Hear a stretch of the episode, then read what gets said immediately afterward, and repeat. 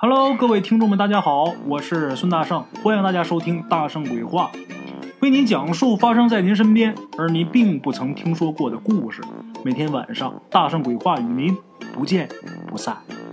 这天呢，有这么一个叫冯新桥的人，就跟丢了魂似的啊，很机械的挪动着两条腿，慢慢的走出了市区，沿着这个河岸呐，一直走到一处草木林地。站在这个地方啊，望着河水发呆。冯新桥三十多岁，这么一个大老爷们儿，这眼泪就跟雨点儿似的，噼里啪啦往下落，但是眼皮眨都不眨一下。过了好半天呐，这冯新桥猛地抱住脑袋，嗷的一声哭出来了。我一说到这儿啊，大家都能听得出来，他是碰上难事儿了。那么说什么难事能把一个大老爷们给憋成这样？听我慢慢给大伙说。这个冯新桥啊，十来岁的时候就没父亲了，他母亲呢也没有固定工作，靠打零工干零活把他养活大。这冯新桥他自己也没有读书的本事，初中毕业以后呢，就开始了打工生涯。后来结了婚以后，这日子稍稍是好过了一点儿。但是还是紧紧巴巴的。为了让小两口啊能少点后顾之忧，冯老太太也不愿意在家吃闲饭，每天是大街小巷的去捡废品，三块钱五块钱这么攒着，说将来要给自己大孙子娶媳妇用。这老太太好样的！老太太捡废品说这话的时候，她这大孙子还在儿媳妇这肚子里。天有不测风云，有这么一天呐。冯老太太出事儿，也不知道是哪个杀千刀的司机撞了人不理，把冯老太太撞完之后开车跑了。等这冯老太太呀被人发现送到医院的时候，已经是昏迷不醒了。经过一番抢救急救之后，总算是保住命了。但是从那以后，这老太太瘫痪了，下不了地，瘫痪在床。有这么一句话叫“屋漏偏逢连夜雨”，怎么讲？因为正在这个时候，冯新桥他媳妇儿分娩期到了，怎么办？本来日子过得就紧紧巴巴，老娘出车祸，急救抢救就一笔钱，这会儿瘫痪在家，媳妇儿又生孩子，实在是没辙了，四处去借钱去。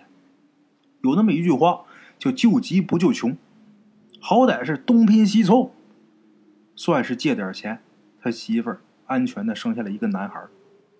可是这个孩子生下来之后，我发现竟然是一个娘胎里边带的，这个脑袋有病，这个脑疾是胎带的。这个那么说之前检查怎么没查出来呢？之前没检查，这两口子心疼钱。按理说这个孕检呢，多长时间一回？这两口子舍不得钱，就没去，就想着从前人家不检查不去医院。不也能生下健康的孩子吗？可是这会儿，他们家这个孩子生下来先天脑疾，胎带的，就想我怎么就这么倒霉呢？就生了一个有病的孩子。这个给孩子治病需要钱，老婆孩子需要钱，老娘也需要钱。冯新桥都快成瘟神了，谁见谁躲呀？话说这天呢，他去他打工的那个工地，找这个工头啊，给他结工钱。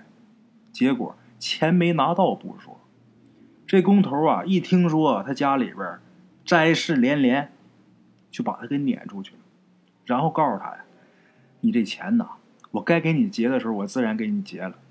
我这也得等上面把款给我放下来之后，我才能给你发。另外一个，你呀也别来上班了。”你说你这三天打鱼两天晒网，你上三天班，你请两天假，你干活的时候还心不在焉的。你说你请假也就算了，你这心不在焉的干活，那要是出了事儿了，你说我是不是得跟着你吃瓜唠啊？我有责任呐，所以得了，你别来了。就这么的，风心桥蹲在水边，越想越悲伤。他今儿出去求爷爷告奶奶，已经下了跪了，可是到现在一分钱没借着，一分钱也没结出来。把他个大老爷们憋的是眼泪哗哗流，心里边合计：我怎么去面对我媳妇儿？我媳妇在家哭的那眼睛啊，连红带肿的，等着这个钱呢，给孩子治病。我怎么面对他？我怎么拿什么救我自己儿子？我这老娘在病榻上，恨不得自己早死啊！我拿什么去安慰他去？越想越想不通啊！这人呐，一旦要是钻了牛角尖儿，大伙儿记住，就要犯糊涂做傻事儿这冯新桥这会儿已经愁苦到极点了，这眼睛直勾勾盯着河水，满心里边就剩下一个死字啊！心想：我一死，这事儿就一了百了了，什么愁事都没有了。这是个死结啊，打不开呀，解不开这个扣了。现在啊。心里边想着，这腿呀，就好像是鬼拖着似的。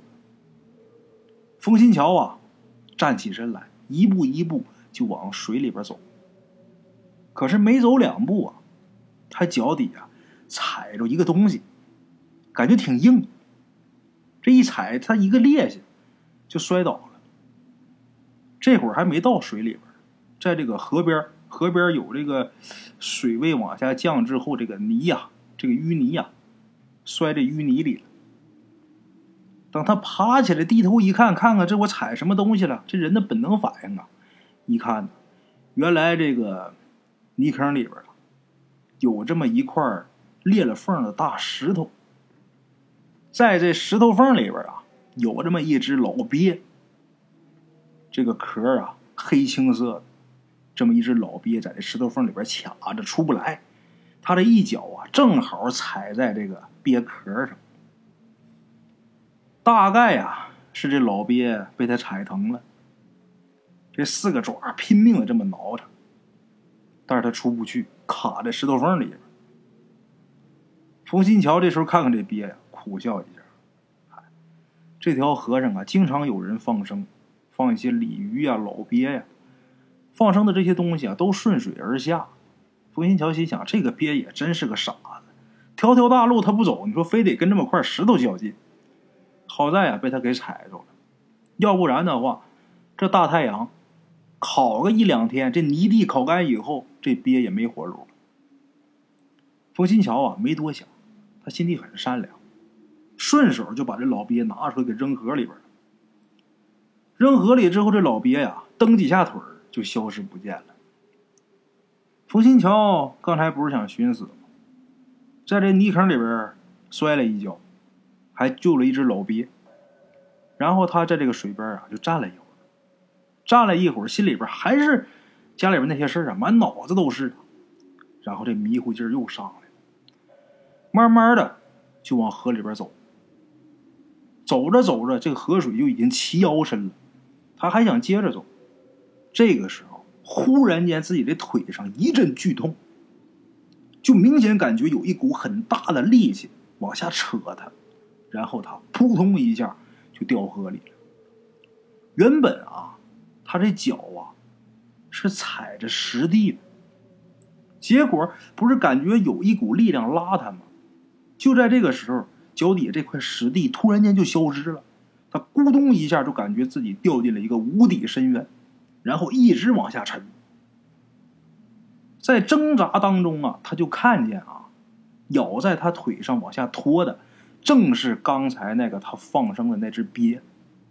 这只鳖呀，还瞪着两只眼睛看着他，这大嘴咧的呀，这个牙都能看清楚，好像是两排钢锯啊。看这只鳖的脸呢，就很像是一个狰狞的人脸。他这个往水里边一沉，水这一激。他一害怕，后悔了，后悔也白费了。这时候在水里边叫也叫不出来呀，张嘴一叫，那嘴里边咕嘟咕嘟冒水泡。然后这人慢慢往下沉，沉下去之后，眼前呢就一片漆黑。那么说，冯新桥死了吗？没有，还是醒过来了。等他醒过来的时候啊，两脚一踩，发现啊，哎。脚底下还是实地，这一使劲，这脑袋猛地出了水面，然后大口大口的喘着气。这个水呀，还是到自己腰那个位置。冯新桥这会儿就懵了。刚才我是怎么了？我是出幻觉了吗？赶紧上岸。回到岸上之后，挽起自己这个裤腿看，自己这个腿上啊，一点伤都没有。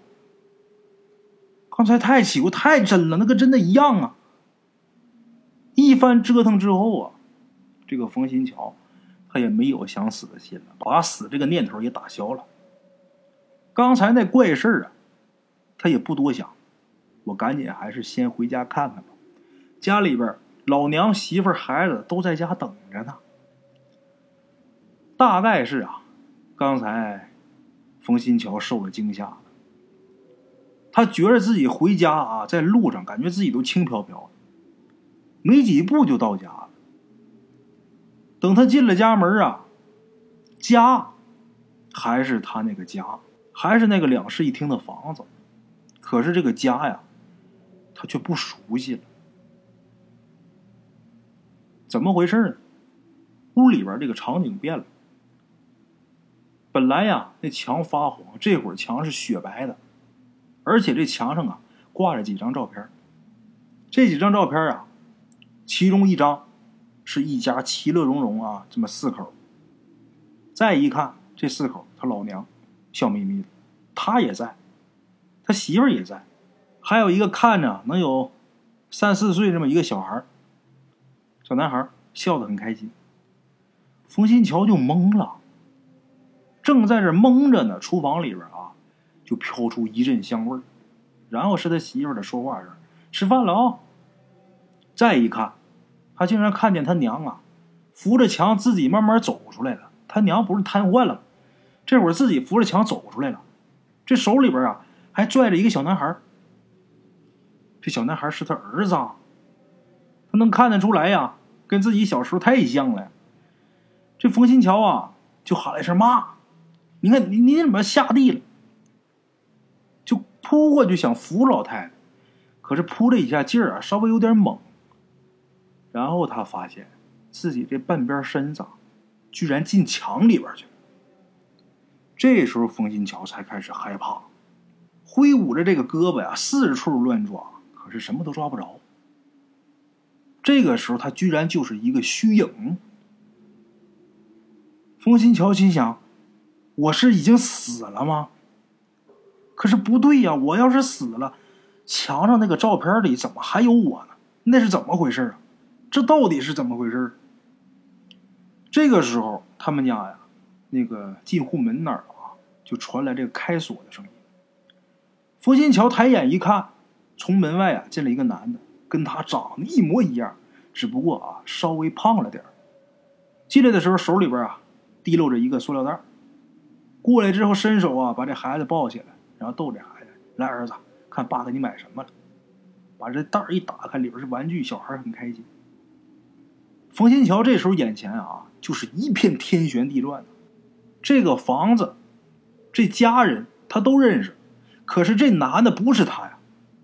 冯新桥这会儿跟疯了似的，大喊大叫，可是他妈、他媳妇、他孩子都听不着，高高兴兴的该盛饭盛饭，该落座落座。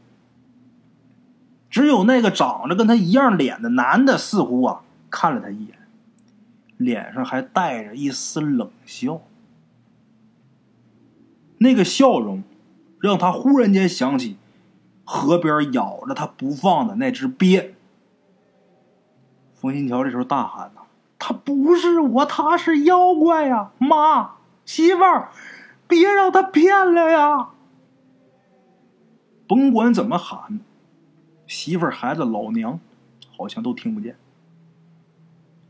在餐桌对面墙上啊，挂着一面旧的穿衣镜。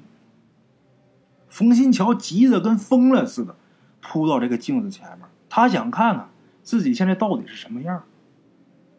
可是他这一看，镜子当中只有一家四口其乐融融，没有他的身影，看不着自己。付新桥这会儿眼前是一阵眩晕，他想要扑到桌子跟前去拽他媳妇儿，可是他发现自己寸步难行。怎么回事啊？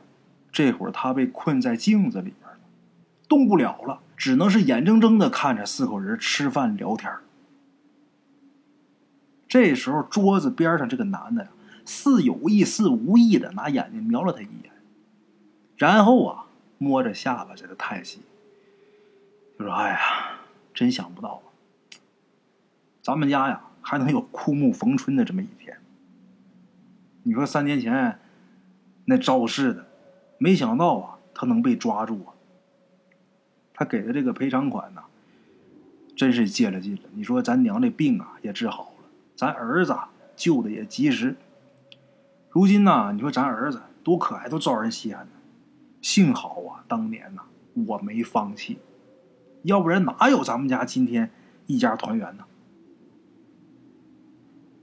在这聊天说的一字一句，冯金桥在镜子里边听的是清清楚楚。他听明白了，这竟然是三年以后。那么说，三年前那个死局。解不开的死局，居然度过了。那到底是怎么回事啊？还有我怎么就变成鬼魂了？我我我就寻死了吗？弄不明白。这时候他感觉很无力，很无助，从没有的寂寞跟孤独感一下是涌上心头。他很想再抱抱自己儿子，也想亲口啊。跟老娘和媳妇儿说声对不起，但是没办法，动都动不了，他就拼命的敲这个镜子，砸这个镜子，他想重回人间呢。然后他没想到，眼前的这道屏障，这块镜子真的被他给砸碎了。这镜子一碎，本来他这身子啊，感觉是飘飘忽忽，这会儿身子。着了实地了，可是对面桌子跟前那一家人呐，就好像是镜子的碎片似的，消失在空气里。冯新桥揉揉眼睛，眼前呐，居然还是那片河滩。他身子有一半还是在水里边。这时候，岸上经过的人呐，对他指指点点的。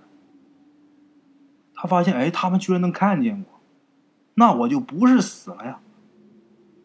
冯新桥这时候下意识的往水里边低头往水里边看，就看见啊，好像有一只鳖一晃而过。然后他这腿呀就开始疼。冯新桥啊，赶紧上岸。上岸之后，这次把这腿挽起来之后，腿上是一排血牙印儿。这回不是做梦，他真被那只鳖给咬了。被那只鳖给咬醒了。冯新桥这时候冲着水里边磕了几个头，爬起来之后疯了一样往家里边跑。这一次是真实的，不是三年以后。回到家里之后啊，冯老太太还是在床上唉声叹气的流眼泪。媳妇儿抱着生病的儿子，哭的都快断了肠。可是今天，此时此刻，冯新桥。却完全变了一个性情。他跟一家人说：“啊，一定要放心，家里边什么都会好起来。我工作没了不要紧，明天我去找新工作，只要我还能赚钱，多苦多累我都不怕。咱家日子肯定能过得下去。”哎，后来呀，冯家的生活真的就像梦里边似的，慢慢就好起来。好起来之后，冯新桥才把这件事啊当成故事说给媳妇儿和老娘听。媳妇儿跟老娘听过以后啊，也不当真。只有冯新桥他相信，这应该是当初他一发善念救了困地之鳖，那只鳖呀，才报恩，点醒了他这个要寻短见的懦弱之人。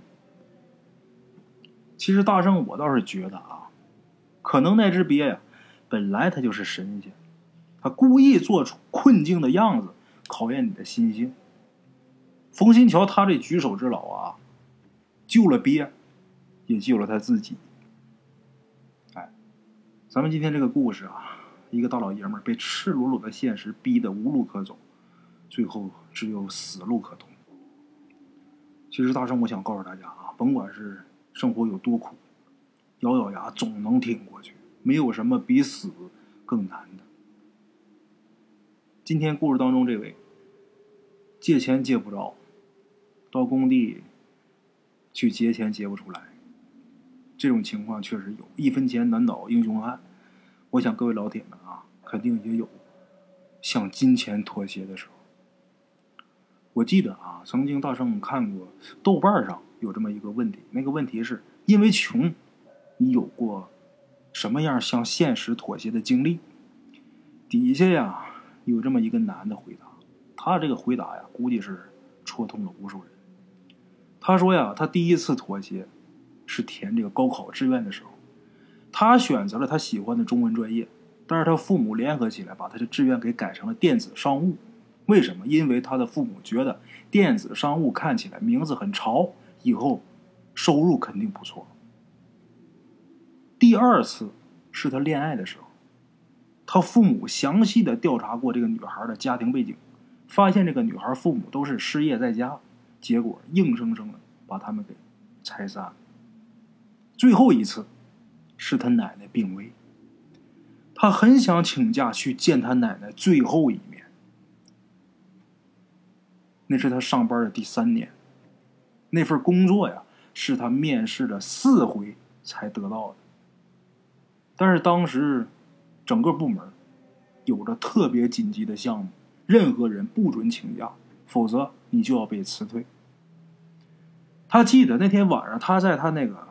出租房里边，在床上坐了一夜，流了一夜的眼泪，最后第二天去上班了。一个星期之后，他坐最快的航班回去，他奶奶却已经去世一天了。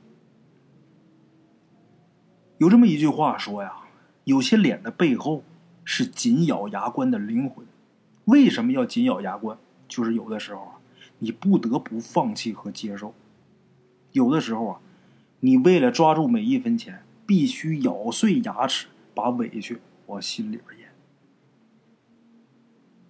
有这么一个网友说啊，他第一次切身感受到这句话，是他买房的那一年。当时啊，他拿着他跟女朋友两个人凑的钱，他们在售楼部里边跑了无数次，结果手头的这点钱只能买到一套小户型，俩人不甘心呐。因为这个就意味着几年以后他们有了小孩，就得再次换房，再换房就得付出更多的购房成本。那怎么办？找亲戚借，但是找遍了所有亲戚，实在是借不到买一个大户型的首付。他说：“那个秋天的下午，阳光照在售楼部里边，签了购房合同之后，他没有别人的喜悦，他一个人。”在售楼部里边坐了很久。还有一位网友是这么说的：六年前，他母亲得了重病，手术加上后续治疗就需要几十万，有的时候打上一针啊就得上万块，而且多数的药是不能报销的。他是一名网络写手，那段时间里啊，他什么稿子都接，就连以前他自己嗤之以鼻的那种软文，他也接。二百块钱一篇，他也写。为什么？他知道啊，虽然钱不多，但是累积在一起，他就能让母亲接受更好的治疗。其实，像前面大圣我说的这些，在现实生活中比比皆是，甚至可以说，每一个人在他的人生当中都有无数次的妥协，无数次的无奈。我不知道各位老铁们，你们有没有为金钱妥协过？如果有的话，留言告诉我。明天见。